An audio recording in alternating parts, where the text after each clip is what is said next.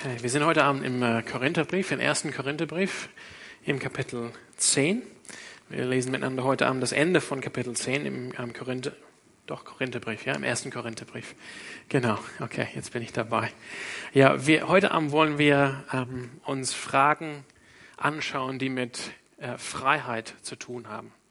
Ich weiß nicht, ob ihr am Facebook seid, aber vielleicht habt ihr den, den Post heute gesehen im Facebook bei uns. So, was ist christliche Freiheit oder wie gehe ich damit um mit christlicher Freiheit? Was bedeutet es, dass ich in, in Christus Freiheit habe? Und das ist die Frage, die wir uns heute Abend anschauen. Die Überschrift der NGÜ, der neuen Genfer Übersetzung, die wir hier mit abends miteinander lesen, trifft es gut. Da ist, lautet die, die Überschrift richtiger Umgang mit christlicher Freiheit. Und das ist, glaube ich, die, die Hauptaussage von diesem Text heute Abend.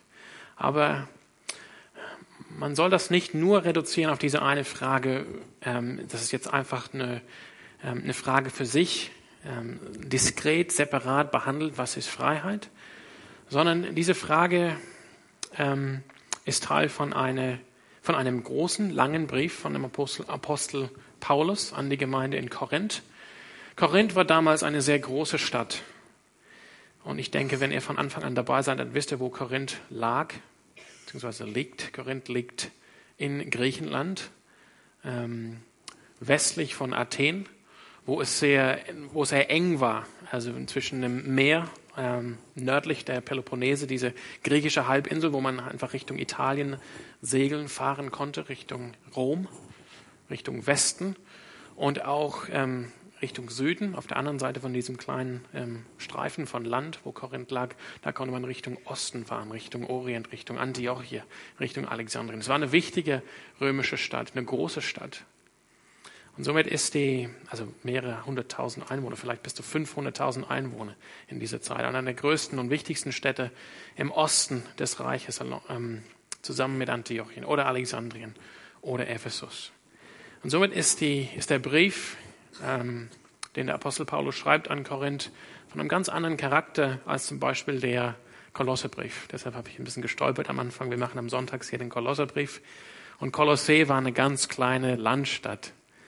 Also ein bisschen wie, keine Ahnung, Emmendingen vielleicht. Ja.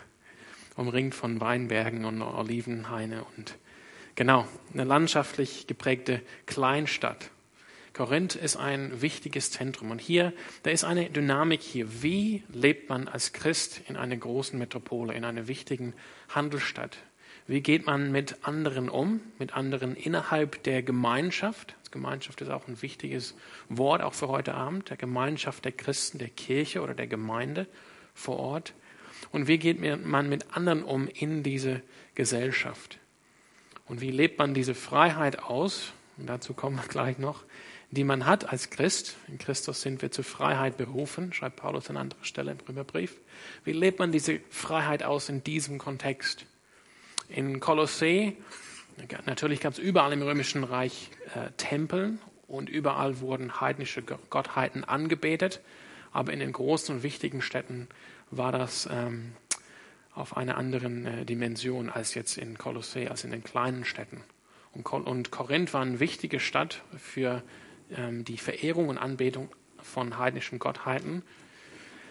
Und somit war das auch ein, ein, wesentliches Thema für die Christen dort. Und das ist so der, der Hintergrund zu dieser Frage nach der Freiheit. Und das sind Fragen, die uns ähm, schon eine Weile hier Mittwochabends begleiten. Man kann schon sagen, die Kapitel 8 bis 10 vom ersten Korintherbrief, jetzt sind wir am Ende von Kapitel 10, ähm, gehören irgendwie zusammen als ein Block wo sie dieses Thema aus verschiedenen Blickwinkeln beleuchten, wo sie verschiedene Fragen, die aufgekommen sind von den Korinther, hauptsächlich aus falschen Annahmen oder falschen Aussagen von den Korinther, wo Paulus die behandelt. Und daher kann ich an dieser Stelle euch auch äh, die anderen Predigten zu diesen Kapiteln empfehlen. Die sind im Internet nachzuhören. Ich habe selber heute Nachmittag die eine Predigt von Alex hier zu Kapitel 8 durchgelesen deine Notizen durchgelesen. Denn ähm, Kapitel 8, wenn ihr den Anfang von Kapitel 8 lest, dann werdet ihr sehen, da sind auf jeden Fall Parallele zu dem Text von heute Abend. Also vielleicht kann man jetzt am Anfang einfach überlegen, was ist Freiheit oder was bedeutet Freiheit? Das ist einfach eine Frage, die ich euch mitgebe, wo ihr jetzt einfach so überlegen könnt, während hier endlich die richtige Stelle finde in der Bibel. Was ist Freiheit?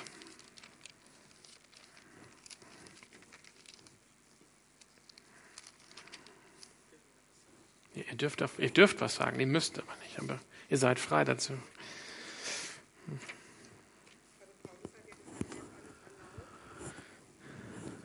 Ja, ja, das kommt sogar vor in diesem Text hier. In, äh, Im Korintherbrief. Ja. Was ist Freiheit? Ja. Ich kann machen, was ich will. Ja, okay, ja. Ja, gut. Ähm,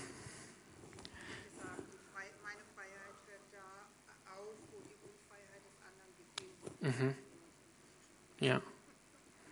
Oder meine Freiheit hört da auf, wo deine Nase beginnt. Ne? So kann man das erklären, ja. Ja, genau. Ähm, Freiheit in der Antike, das ist interessant, sage ich, ähm, sag ich mal als Einstieg, dann lesen wir den Text miteinander. Freiheit in der Antike war wesentlich anders verstanden als Freiheit heutzutage. Freiheit in der Antike war eigentlich die, ähm, wenn es keine Tyrannei gab oder keine, ja, keine ähm, Diktatur, ja, wobei es auch Diktaturen gab, auch in der Römischen Republik und in der Republik von Athen. Aber die, die Menschen in Rom oder in Athen, die hielten sich für frei, als sie die Könige rausgeschmissen haben aus der Stadt. Als der letzte König von Rom, ähm, äh, Tarquinius Superbus, ne, ein superber König, rausgeschmissen wurde, dann hieß es, okay, jetzt haben wir Freiheit.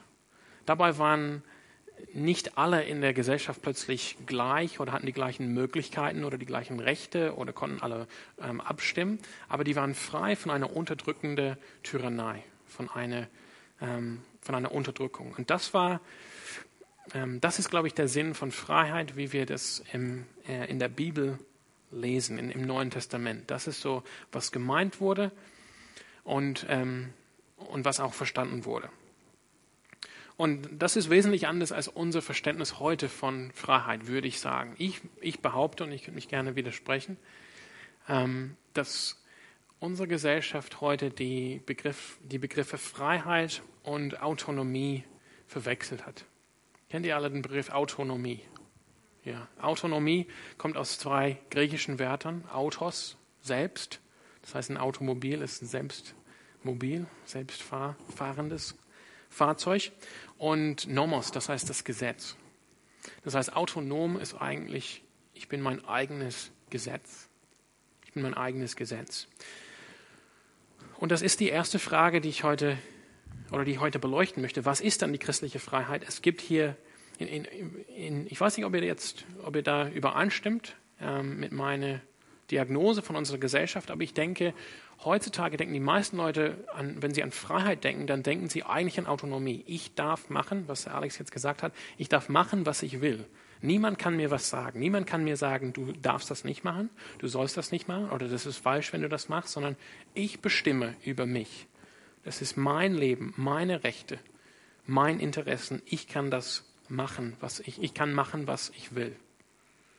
Und das sehen wir, ähm, es ist, das sehen wir heutzutage in unserem, ähm, ja, in unserem Diskurs auf der nationalen Ebene, vielleicht in den Zeitschriften, in den Zeitungen, Berichterstattung, ähm, Vorstellung von Regierung, von Macht, von, ähm, ja, von Autorität. Es ist was undenkbar, der Gedanke, dass der Staat in irgendeiner Weise für das moralische Verhalten seiner Bürger äh, verantwortlich ist. Das kommt uns absurd vor. Was, der Staat ist eigentlich nur da, um die äußerliche Sicherheit zu garantieren und dafür zu sorgen, dass die Möglichkeiten im Staat die besten sind, damit man hier in seiner Autonomie florieren kann, damit man gedeihen kann, damit man nach vorne kommen kann, damit man sein Potenzial ausschöpfen kann. Aber dass der Staat jetzt wachen soll über den moralischen Zustand, über den geistlichen Zustand seiner Bürger, ist jetzt eigentlich undenkbar. Weil das, das geht gegen unsere Vorstellung von, was Freiheit ist. Freiheit heißt, du, der Staat hat mir da nicht zu sagen, wie ich mein Leben führen soll. Ich darf so leben, wie ich will. Ich darf machen, was ich will. Das, ähm, ihr habt mir da nichts zu sagen. Aber die Freiheit, ähm, wie gesagt, im christlichen Kontext, im Neuen Testament, ist eine andere. Wir sind eigentlich nie autonom als Christen. Es ist interessant, wir hatten es äh, über Sklaverei jetzt am Sonntag. Ihr könnt das auch nachhören im, im Internet. Das Neue Testament ähm, beschreibt uns als Christen nicht nur, dass wir zur Freiheit bestimmt sind in Jesus Christus, sondern dass wir auch Sklaven oder Knechten Christi sind. Das heißt, es ist nie der Fall nach dem christlichen Verständnis oder nach dem neutestamentlichen Verständnis, dass wir als Menschen befreit werden aus irgendwelchen Strukturen, dass wir dann völlig autonom sind, dass wir dann völlig auf uns selbst gelassen sind, dass wir machen können, was wir wollen. Ja, und da werden oft ähm, ähm, ähm, Argumente herangezogen, um das ähm, recht zu fertigen. Zum Beispiel, wir sind nicht unter dem Gesetz, sondern unter, unter Gnade. Wer hat denn schon die Stelle gehört? Wir sind nicht mehr unter dem Gesetz, sondern unter der Gnade. Das heißt, im Prinzip ist mir alles erlaubt. Ich bin unter der Gnade Gottes. Gott ist mir gnädig. Gott liebt mich. Gott liebt mich so, wie ich bin. Ich bin nicht unter dem Gesetz, muss keine Regeln mehr befolgen, keine Vorschriften einhalten. Ich kann machen, was ich will. Auch wenn wir das nicht so pauschal sagen, ähm, würde ich schon behaupten, das ist, das ist auf jeden Fall eine Einstellung, die man finden kann. Aber das ist nicht das neutestamentliche Verständnis der Dinge, sondern wir sind befreit, das ist wichtig, wir sind befreit im Neuen Testament oder wir erhalten eine Freiheit von einer Sache, nämlich von Sünde. Wir sind nicht mehr der Sünde versklavt. Wir sind nicht mehr unter der Macht der Sünde. Und wir erhalten eine Freiheit für Gott zu leben. Das heißt in anderen Worten, ein heiliges Leben oder ein gottgefälliges Leben zu führen. Wir sind jetzt in der Lage, uns frei für Gott zu entscheiden, für das Göttliche, für das Gute, für das Richtige. Das ist die, das, ähm, das ist die neutestamentliche Freiheit, eine Freiheit von Sünde und eine Freiheit für Gott zu leben. Und wenn wir diese Freiheit wirklich ausleben, würde ich sagen, dann, dann leben wir das aus, was es bedeutet, ähm, Knechte Christi zu sein oder Knechte der Gerechtigkeit zu sein. Ich weiß, ich will, ich will kurz darauf eingehen, bevor wir zu dem Text kommen heute Abend, weil das glaube ich, ist, es ist wichtig, dass wir das begreifen. Wenn wir ohne Jesus Christus leben, wenn wir ohne der Wahrheit leben, so beschreibt die, ähm, das Neue Testament, dass wir eigentlich der Sünde versklavt sind. Dass wir der Macht der Dunkelheit versklavt sind. Ähm, das haben wir zum Beispiel gelesen in Kolosser, Kolosser 1, ähm, am, Ende von, am Ende von Kapitel 1, wie wir daraus befreit werden und übersetzt werden in das Königreich des Lichtes durch Jesus Christus. Das heißt, wenn, der Sünde, wenn wir der Sünde versklavt sind, dann ist eigentlich alles, was wir tun, Sünde. Wir können nichts anderes. Wir sind irgendwie in dieser Mühle und können nur sündigen. Wir sind, wir sind vollkommen getrennt von Gott. Wir lieben Gott nicht, wir wollen Gott nicht, wir wollen nicht nach, nach seinem Willen für unser Leben äh, leben. Wir wollen nicht entsprechend seinem Wort leben. Wir wollen nicht Gemeinschaft mit anderen haben, die Gott im Mittelpunkt ihres Lebens gestellt haben, die ihn anbeten, die ihn schätzen, die ihn lieben, die ihn gerne haben. Wir sind vollkommen der Sünde versklavt. Deshalb ist es eine Befreiung zu einer Freiheit, wenn wir da rausgeholt werden durch das Wirken Gottes in unsere Herzen, durch seinen Heiligen Geist, wenn wir das Evangelium hören und darauf antworten in Glauben. Und wir sind, ähm, wir haben diese Freiheit, diese christliche Freiheit für Gott zu leben. Das heißt, wir können jetzt erst dann, ich sage es mit anderen Worten, erst dann, wenn wir zu Christus kommen, fängt der Kampf in uns an. Paulus beschreibt das christliche Leben als ein Kampf, als irgendwas Anstrengendes. Aber das Anstrengende oder das, das Kampf oder der, der Kampf beginnt erst, wenn da wirklich zwei Gegenpole sind. Wenn wir einfach der, der Sünde versklavt sind, dann gibt es keinen Kampf. Wir sind völlig der Sünde ähm, nachgegeben. Erst mit dem Wirken des Heiligen Geistes, wo, wir, wo unser Herz erneuert wird, wo unser Verstand erneuert wird, wo, wo unsere Augen aufgehen, wo wir die geistige Realität sehen, wo wir befreit sind aus dieser Knechtschaft, dann fängt erst dieser Kampf richtig an, wie Paulus sie beschreibt, zum Beispiel, wenn ihr eure Bibeln dabei habt oder wenn ihr Notizen nimmt, in Galate 5 und 6. Das heißt, wir, wir bekommen dann eine Freiheit. Dieser Kampf ist letztendlich der Kampf zwischen, ähm, ob, wir, ob wir zurück zu unserer Versklavung gehen wollen. Ich will wieder zurück in meine Sünde gehen. Ich mag es da, ich hab's, es ist angenehm, der Sünde versklavt zu sein. Wie das Volk Israel in der Wüste gesagt hat, oh, wir wollen eigentlich lieber zurück nach Ägypten. Da war es eigentlich angenehmer als jetzt in der Wüste auf diesem langen Weg oder ob wir uns für Gott, ähm, für, ähm, für das Seine, für das Gute entscheiden. Aber dazu sind wir eigentlich in Christus frei. Wir können das durch Jesus Christus für das Gute entscheiden. Das ist unsere christliche Freiheit. Und ich denke, ich hoffe, ihr würdet mir zustimmen, Autonomie, also unsere, unsere Kultur verkauft Autonomie als letztendlich Freiheit. Die sagen, was Sie unter Freiheit verstehen, ist letztendlich Autonomie. Niemand steht über mir. Ich bin mein eigenes Gesetz. Keine kann mir was sagen. Aber ich würde sagen, das führt eigentlich zu einer neuen Versklavung. Das macht uns nicht wirklich frei.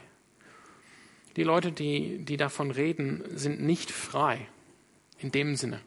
Die sind oft oder fast immer ihren Begierden versklavt. Die machen eigentlich nach ihrem, nur nach ihrem Verlangen. Und als Christen, wenn wir sagen, ohne Christus ist ihr Verlangen, und wir sehen das auch in der Gesellschaft, ist ihr Verlangen nicht nach das Gute, nicht nach Gott, nicht nach seinem Wort, nach seiner Wahrheit. Wir sind nicht wirklich frei, wenn wir autonom sind. Ich glaube, das ist einfach eine, eine Wahrheit, ähm, die stimmen muss, wenn es Gott gibt, denn Gott ist, Gott ist ultimative Realität. Er ist der der Gesetzgeber schlechthin für seine Schöpfung. Es kann außer Gott kein Gesetzgeber geben und deshalb eigentlich kann es keine echte Autonomie geben. Es ist letztendlich nur Rebellion gegen Gott. Das heißt Freiheit, christliche Freiheit, Freiheit von Sünde, Freiheit für Gott zu leben. Ja, lass uns jetzt den Text miteinander lesen. Ich wollte ähm, es ist ein bisschen durcheinander geworden jetzt. Ähm, ich wollte eigentlich den Text erst lesen, bevor ich ein bisschen über Autonomie und, Freiheit rede. Aber es sind eigentlich drei Fragen, ähm, die ich heute Abend stellen möchte. Eben, was ist christliche Freiheit? Ich bin jetzt ein bisschen drauf eingegangen und ich freue mich nachher auf Gespräch mit euch über diese Themen Freiheit und Autonomie. Dann die Frage, was bedeutet stark und was bedeutet schwach?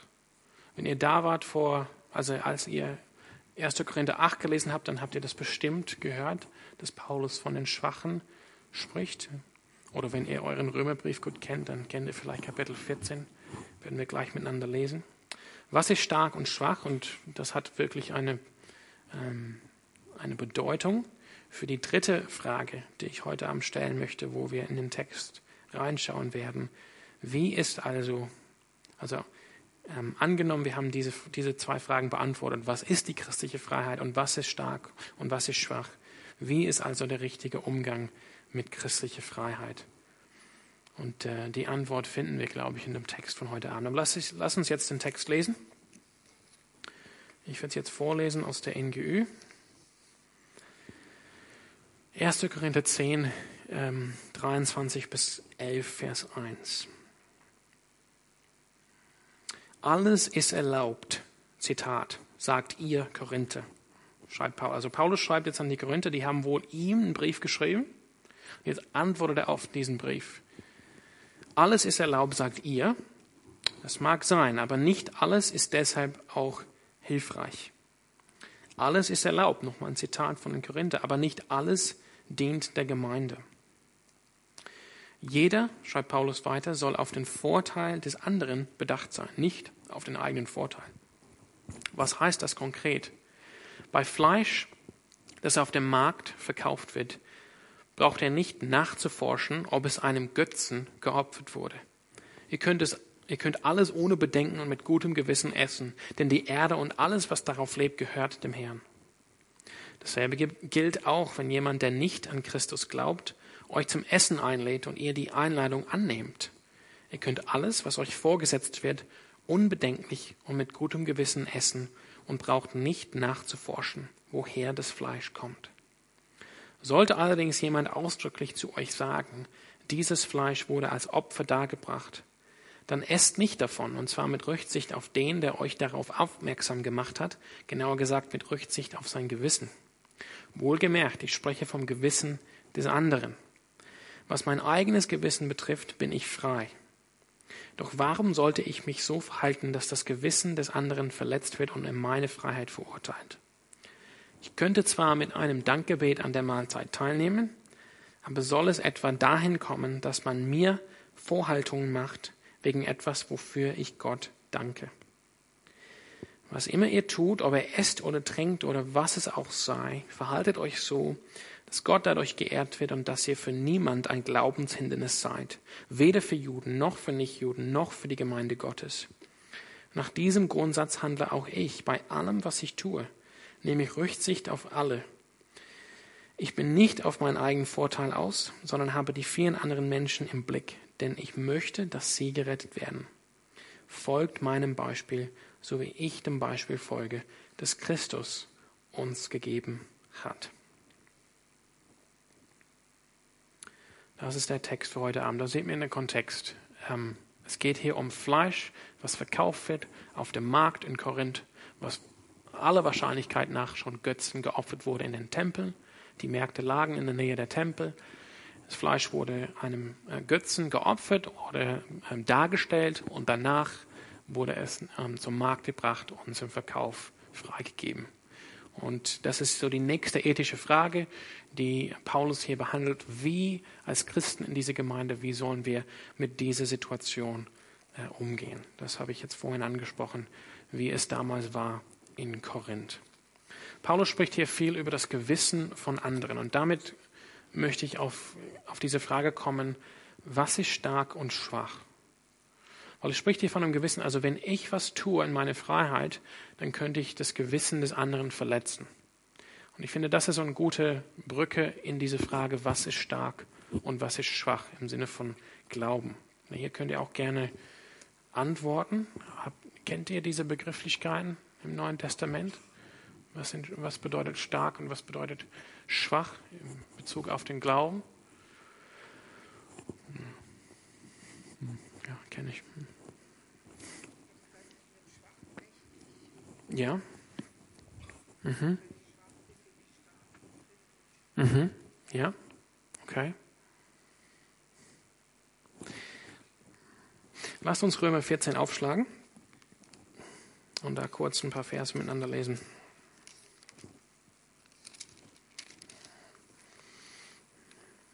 Denn das ist wichtig. Es gibt nämlich hier bestimmt in diesem Raum Menschen mit einem starken Glauben und Menschen mit einem schwachen Glauben, so wie Paulus das beschreiben würde. Und deshalb ist, sind die Prinzipien, die in diesem Text in Korinther stehen, auch wichtig für uns, auch wenn wir hier in Freiburg keinen Fleischmarkt haben, wo Fleisch ähm, zum Verkauf angeboten wird, was schon Götzen geopfert wurde. Paulus schreibt in Römer 14, nehmt den, also nehmt ihr Gemeinde in Rom, nehmt den, der in seinem Glauben schwach ist und meint, sich an bestimmte Vorschriften halten zu müssen, ohne Vorbehalte an. Streitet nicht mit ihm über seine Ansichten. Der eine ist zum Beispiel davon überzeugt, alles essen zu dürfen. Der andere, der in seinem Glauben schwach ist und Angst hat, sich zu versündigen, ist nur pflanzlicher Kost, heißt es hier auf NGÜ. Wer alles isst, darf den nicht verachten, der nicht alles isst. Und wer nicht alles isst, darf den nicht verurteilen, der alles ist. Gott hat ihn doch genauso angenommen wie dich. Wenn du ihn verurteilst, ist es, wie wenn du dich zum Richter über jemand machst, der im Dienst eines anderen steht. Wer bist du, dass du dir so etwas anmaßt? Also wir sehen hier, hier ist das Beispiel gegeben mit Essen. Jemand, der der meint als Christ, ja, ist in der Gemeinde in Rom, er ist in der christlichen Gemeinde und er meint, okay, als Christ vor Gott muss ich mich an bestimmte Vorschriften halten. damit ich richtig stehe vor Gott, den bezeichnet Paulus als, ähm, ja, dass er einen schwachen Glauben hat. Das klingt zunächst negativ, weil wir denken, oh, schwach, negativ, nicht gut. Und jemand, der einfach diese Freiheit hat, nee, ich kann alles essen vor Gott, ich habe ein reines Gewissen, also her mit dem Hummel, ähm, den beschreibt Paulus im Gegenteil als jemand, der einen starken Glauben an dieser Stelle hat. Und darum geht es hier mit ähm, stark äh, und schwach. Und das ist kernwichtig für, unseren, für unsere dritte Frage heute Abend, wie der richtige Umgang ist mit christlicher Freiheit. Was sind also stark und schwach? Zunächst und, und vielleicht die Hauptaussage, die jetzt wichtig ist für uns, ist, ist, einen schwachen Glauben zu haben, ist nicht Sünde.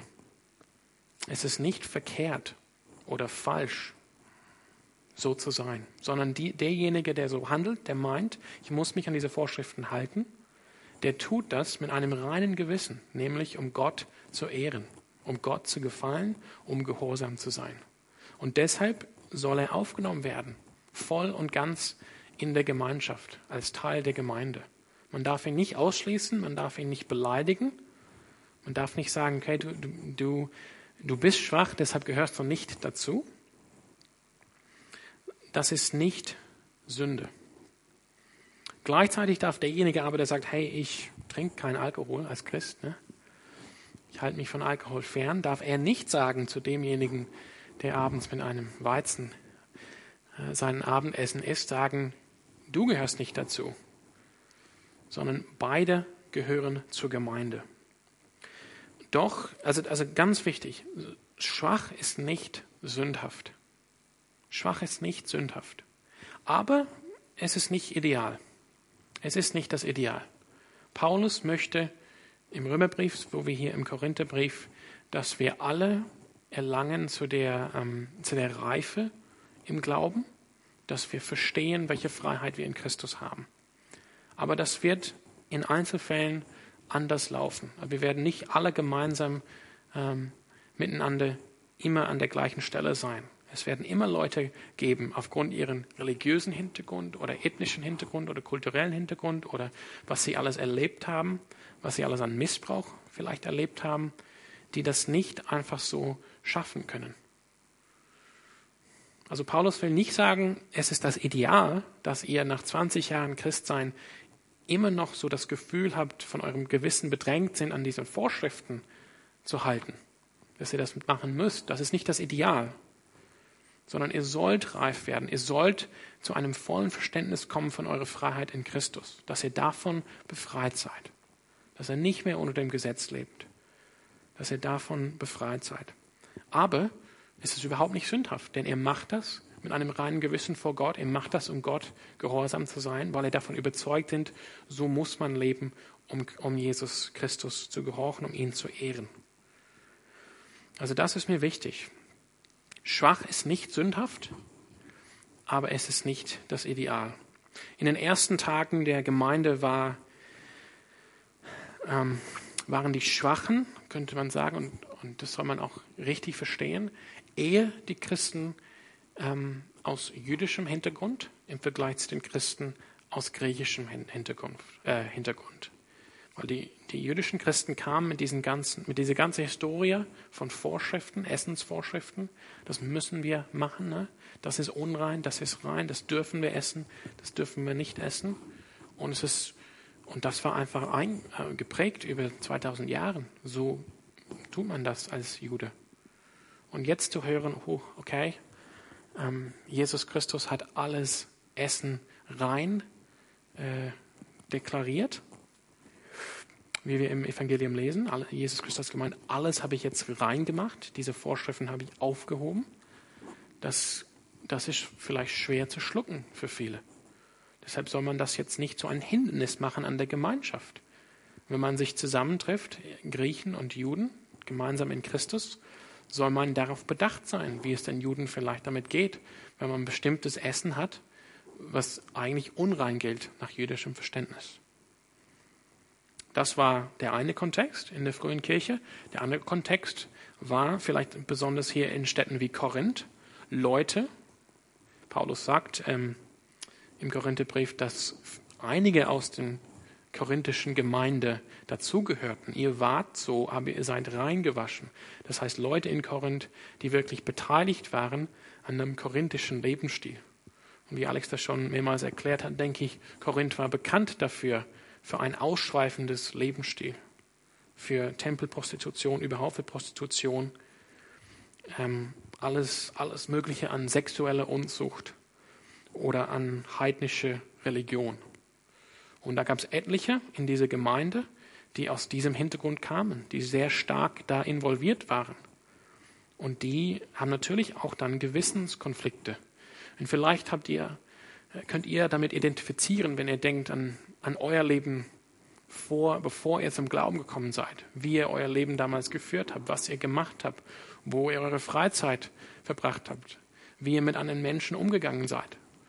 Und vielleicht ist es deshalb jetzt für euch trotzdem noch, da, da, da hinkt was heute, wenn ihr in bestimmten Situationen kommt, weil es einfach eine sofortige Erinnerung ist an die alte Zeit. Das ist die andere Gruppe. Und Paulus sagt mit schwach und stark, das Ziel ist, dass ihr alle reif werdet in Christus, dass ihr lernt, dass, dass ihr begreift, sorry, nicht lernt, begreift, was Christus wirklich für euch getan hat. Er hat euch davon befreit. Ihr seid reingewaschen. Eure Sünden sind euch vergeben. Ihr habt diese Freiheit. Also das ist der Hintergrund. Ich glaube, das ist wichtig, dass wir das verstehen mit stark und schwach. Schwach ist nicht sündhaft, aber es ist auch nicht das Ideal. Aber da ist auf jeden Fall Gnade da. Da ist Paulus jetzt hier keine Frist, so ihr seid jetzt schwach, aber in fünf Jahren will ich sehen, dass ihr alle stark seid, sondern das ist ein ständiges, ständige Sache, pastorale Sache für die Gemeinde Jesu Christi durch alle Zeiten, dass wir diese, dass wir alle gemeinsam die Gemeinschaft, die Einheit bewahren, trotz unseren verschiedenen Hintergründen und Kämpfen und Vergangenheiten. Und dass wir das Evangelium voll und ganz predigen, auf das Menschen reif werden im Glauben. Ja, lass uns jetzt in den Text schauen. Wie ist also der richtige Umgang mit christlicher Freiheit? Wir haben jetzt geschaut, was ist Freiheit? Freiheit ist die Freiheit von Sünde und die Freiheit für Gott zu leben, nicht Autonomie. Und stark und schwach haben wir auch gerade miteinander angeschaut. Wie ist also der Umgang, der richtige Umgang mit christlicher Freiheit? denke, in diesem Text und ähm, ich, ich möchte nicht, dass das jetzt langwierig wird oder abstrakt wird. Das ist für viele von euch, glaube ich, auch wenn es ähm, noch nicht so präsent erscheint, ähm, sehr nah an eurem jetzigen Leben als Christ. Das hat mit uns zu tun, auch wenn die den genau, der genaue Kontext von einem Fleischmarkt in Korinth wenig mit uns zu tun hat. Oder wie Alex bereits gesagt hat an seiner Predigt, wo das Phänomen von ähm, Fleisch, was Götzen geopfert wird, auch wenig mit unserem Leben hier in Freiburg zu tun hat. Doch ähm, ich habe am Anfang gesagt, wir behandeln heute Abend Fragen von Freiheit, aber das ist nicht nur eine diskrete, separate Frage, sondern das ist eingebettet in eine Dynamik. Wie leben wir in Gemeinschaft, in christlicher Gemeinschaft und wie leben wir ähm, in Kontakt mit anderen, die nicht Christen sind, in unserem Umfeld. Also ich sehe heute Abend zwei Prinzipien in diesem Text. Das erste ist eine Ermutigung an diejenigen, die, wo ihr Glaube als schwach von Paulus bezeichnet wird die Ermutigung geht an Sie oder vielleicht sogar die Herausforderung an Sie, Ihre Freiheit in Christus wirklich wahrzunehmen und aus dieser Gebundenheit des Gewissens herauszukommen. Das muss ich erklären. Nicht aus der Gebundenheit des Gewissens, so mein Gewissen sagt, zu morden ist falsch, ich muss da rauskommen. Das meine ich nicht. Sondern mein Gewissen sagt, ich muss noch diese Vorschriften halten, ich darf dieses Fleisch nicht essen. Paulus sagt, hey, nehmt eure Freiheit in Christus wahr. Ihr habt eine Freiheit in Christus. Nehmt die wahr. Das ist das erste Prinzip. Und das zweite Prinzip, und ja, ich könnte falsch liegen, aber ich, ich vermute, dieses Prinzip ist eher das für uns alle hier, was, was uns betrifft. Ähm, einfach weil wir in dieser Gesellschaft leben, die Individualismus und Autonomie so sehr ähm, schätzt und so propagiert. Das zweite ist das Prinzip von Vers 24. Ich lese nochmal den Vers. Jeder soll auf den Vorteil des anderen bedacht sein, nicht auf den eigenen Vorteil. Das ist Vers 24. Das Prinzip ist, dieses Prinzip ist wichtiger oder gilt über das Prinzip der Freiheit. Das heißt, wir als Jesus Nachfolger haben auf jeden Fall diese christliche Freiheit. Doch wir, ähm, doch die Priorität gilt, dass wir immer das bedenken, wie es den anderen, wie es den anderen geht, über unsere eigene Freiheit. Das, ja, ich könnte im Prinzip jetzt schon Schluss machen, das ist der richtige Umgang mit christlicher Freiheit. Zu erkennen, ja, ich habe diese Freiheit und es ist schön, wenn, wenn wir alle als Christen wachsen in dieser Freiheit, die wir haben in Christus. Es wird aber nicht so sein, dass immer jeder auf dem gleichen Stand ist wie ich auch ich werde vielleicht auch ein bisschen hinterherhängen ähm, von anderen. Das heißt, das eigentliche christliche Prinzip ist, ich soll eher auf den Vorteil des anderen bedacht sein und nicht auf meinen eigenen Vorteil. Wenn ich dieses Prinzip lebe, dann habe ich einen richtigen Umgang mit christlicher Freiheit. Und deshalb möchte ich ganz kurz mit euch den Text durchgehen, um einfach dieses, diese zwei Prinzipien ganz kurz zu erläutern. Alles ist erlaubt. Also ich fange jetzt von vorne an. Kriegen wir den Text noch auf die Leinwand. Ähm, ihr seht einfach, will ich einfach ganz kurz anmerken, diese kleine Zeichen bei sagt ihr. Seht ihr die? Anführungs Einführungsstrichen? Anführungsstrichen? Striche? Mag sein. Die, ähm, die deuten darauf, dass die Wörter dazwischen nicht im Urtext stehen. Die sind hinzugefügt von den Übersetzern der neuen Genfer Übersetzung, damit der Text fließende, sich fließender liest auf Deutsch. Nur zur Information. Okay, also sagt ihr und mag sein äh, sind nicht im Urtext. Aber das finde ich wichtig, wenn wir hier die NGÜ lesen miteinander, dass ihr das seht, dass ihr, dass ihr das wisst. Also alles ist erlaubt, also, aber ich lese der Text so, wie er uns gegeben ist. Alles ist erlaubt, Paulus, äh, Paulus schreibt, sagt ihr. Also ihr Korinther habt mir geschrieben. Ihr erinnert euch daran, in den anderen Kapiteln hat Paulus schon ähm, den Vorwurf gemacht, dass die Korinther arrogant geworden sind, stolz geworden sind. Die haben, die haben die Realität überhaupt nicht geblickt, was, was das Verhältnis wirklich ist für sie als Gemeinde vor Gott und auch nicht in Bezug zu Paulus als Apostel. Und die haben diesen, diesen Brief geschrieben und die dulden bestimmte Situationen in ihrer Gemeinde, sexuelle Unzucht und so weiter, dass, dass Christen, die einen Streit miteinander haben, einfach vor Gericht gehen, vor einem säkulären, weltlichen Gericht gehen und das nicht, ähm, das sich nicht versöhnen innerhalb der Gemeinschaft. Und jetzt schreiben sie diesen Brief und alles ist erlaubt, sagt ihr, schreibt Paulus. Das mag sein, ja, das, das stimmt, dass christliche Freiheit eine echte Freiheit ist. Wir sind befreit. Aber nicht alles ist deshalb auch hilfreich. Da ähm, wiederholt er den Text von Kapitel 8. Wie gesagt, könnt ihr nachlesen in der Predigt von, äh, nachhören in der Predigt von Alex. Alles ist erlaubt, aber nicht alles dient der Gemeinde. Ein ganz wichtiger Text hier. Was, was steckt hinter dient der Gemeinde? Ihr seht eine kleine Anmerkung. Nee, seht ihr gar nicht. In meiner Bibel sind die Fußnoten da. Wörtlich steht da, nicht alles baut auf. Und erinnert euch vielleicht daran, in Kapitel 8 äh, steht da ähm, Erkenntnis. Wenn wir Erkenntnis haben, dann werden wir dadurch stolz, aber Liebe baut auf. Das heißt, Paulus denkt hier, was heißt aufbauen? Aufbauen ist immer eine Sprache, die benutzt wird von Paulus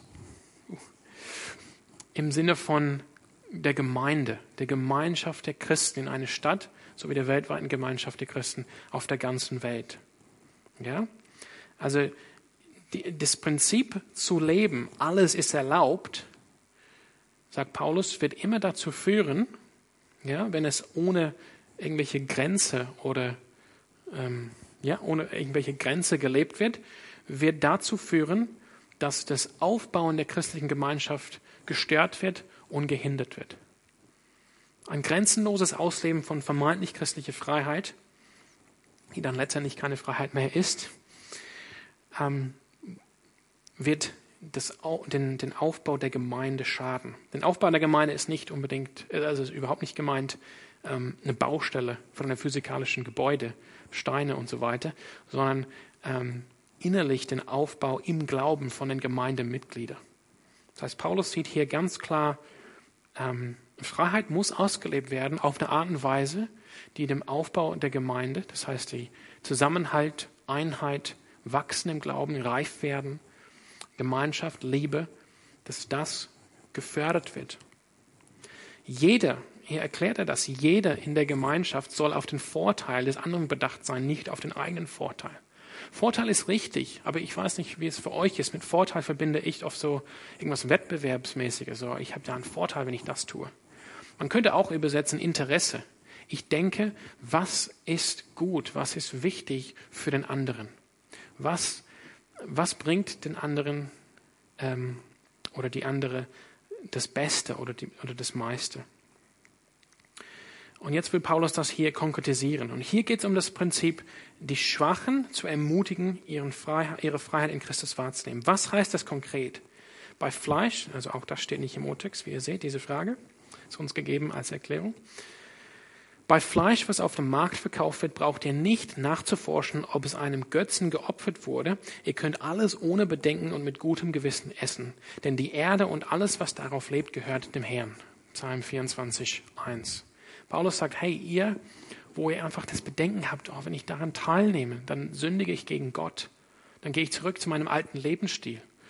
Nein, begreift eure Freiheit. Ihr müsst nicht nachforschen, ihr müsst nicht nachfragen, ja, ist das, ist das Fleisch? Ja, das, da ist das Fleisch von, wurde das schon am Götzen? Okay, nee, okay. Und das müsst ihr nicht machen. Ihr seid frei davon. Ihr könnt alles ohne Bedenken und mit gutem Gewissen essen. Denn die Erde und alles, was darauf lebt, gehört dem Herrn. Paulus geht einfach ein Stockwerk höher und sagt, ja, ähm, was Menschen mit ihrem Fleisch oder mit ihren Opfergaben machen, das ist so eine Sache. Aber in Wirklichkeit gehört alles Gott. Alles gehört dem Herrn. In Kapitel 8 hat er schon auf, äh, ausgeführt, dass es in Wirklichkeit nur einen Gott gibt, dass diese Götzen nur, ähm, ja, nur menschliche Kreationen sind, menschliche Vorstellungen sind, die gar nicht existieren. Hier, hier ermutigt Paulus, hey, ist es alles ohne Bedenken mit gutem Gewissen? Ihr müsst nicht nachfragen. Ergreift diese Freiheit, die ihr habt. Dasselbe gilt auch, führt er fort, wenn jemand, der nicht an Christus glaubt, euch zum Essen einlädt, euch einlädt. Also wir haben hier eine, dieser Text ist schon ein bisschen interessant, muss man sagen, im Urtext. Es ist nicht immer ganz klar, wer welche Rolle übernimmt und einnimmt. Aber ich denke, ihr, ihr würdet aus Liebe zu Gottes Wort mitkommen. Das heißt, wir haben hier eine Situation, jemand, der nicht Christ ist, der wirklich in, in, in der Ursprache, der nicht glaubt, euch zum Essen einlädt. Also sind mehrere aus der christlichen Gemeinschaft, die jetzt eingeladen sind bei einem Nicht-Christen. Okay? Und ihr die Einladung annehmt. Ihr könnt alles, was euch vorgesetzt wird, also jetzt sind wir nicht mehr auf dem Markt, wo wir fragen könnten dem Händler, ja, wo kommt das Lamm, wo kommt der, ähm, denn das Fleisch?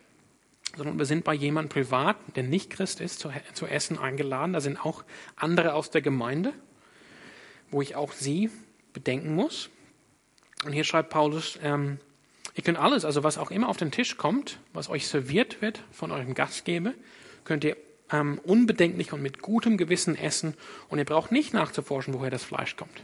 Wir müssen nicht nachfragen, wenn das Essen serviert wird. Oh, übrigens, wo hast du das Fleisch gekauft? Ne? Ja.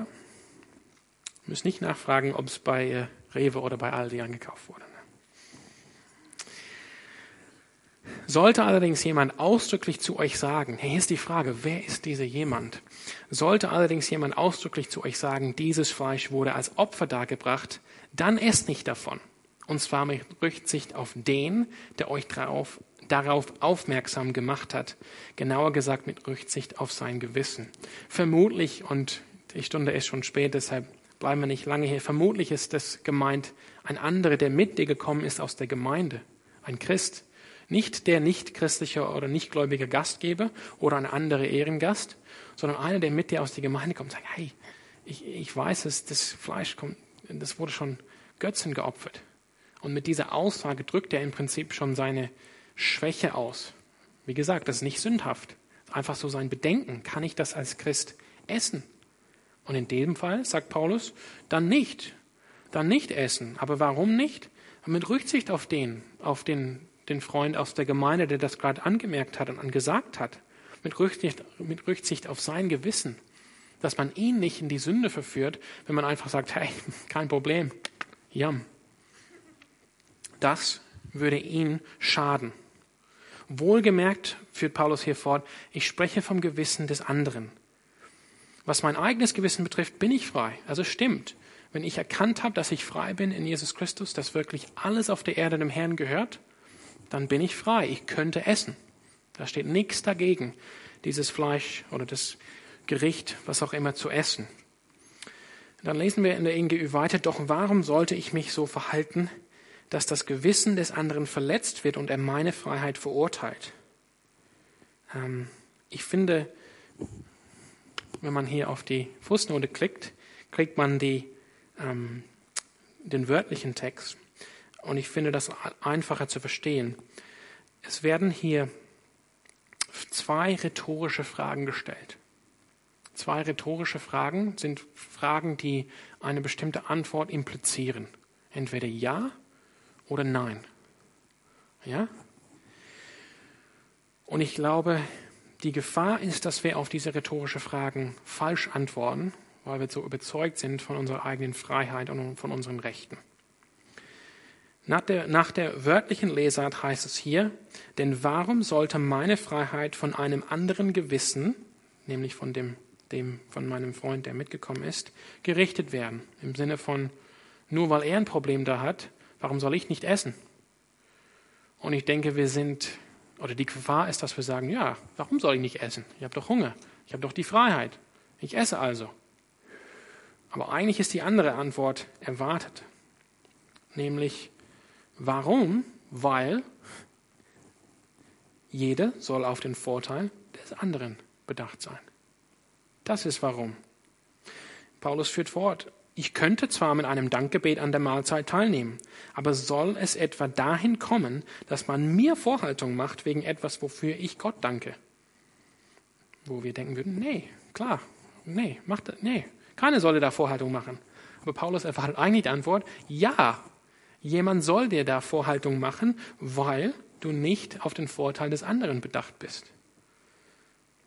Du nützt diese Freiheit aus und in, in dem Moment, wo das Gewissen deines Nächsten, deines Bruders geschadet wird, hast du deine Freiheit missbraucht. Und Paulus möchte jetzt ermutigen zu dem richtigen Verhalten. Was immer ihr tut, also die rhetorischen Fragen ähm, sind so beantwortet bei seinen Lesern und dann erklärt er, was an, wie, wie man sich anstatt, ähm, stattdessen verhalten soll. Was immer ihr tut, Vers 31, ob ihr esst oder trinkt oder was es auch sei, verhaltet euch so, dass Gott dadurch geehrt wird. Und dass ihr für niemand ein Glaubenshindernis seid, weder für Juden noch für, noch für Nichtjuden oder Griechen, noch für die Gemeinde Gottes. Und hier ist diese einfach diese städteweite Perspektive wird hier ganz deutlich sichtbar. Es betrifft nicht nur wie wir als Christen miteinander umgehen, wie wir mit Schwachen und Stärken innerhalb einer Gemeinschaft gehen, sondern es geht auch darum, wie wir mit anderen außerhalb der Gemeinde umgehen. In diesem Fall die Juden, die in Korinth noch gelebt haben, und auch die Griechen, die Nichtjuden, auch die, die nicht Christen waren. Paulus führt weiter. Nach diesem Grundsatz handle auch ich. Bei allem, was ich tue, nehme ich Rücksicht auf alle.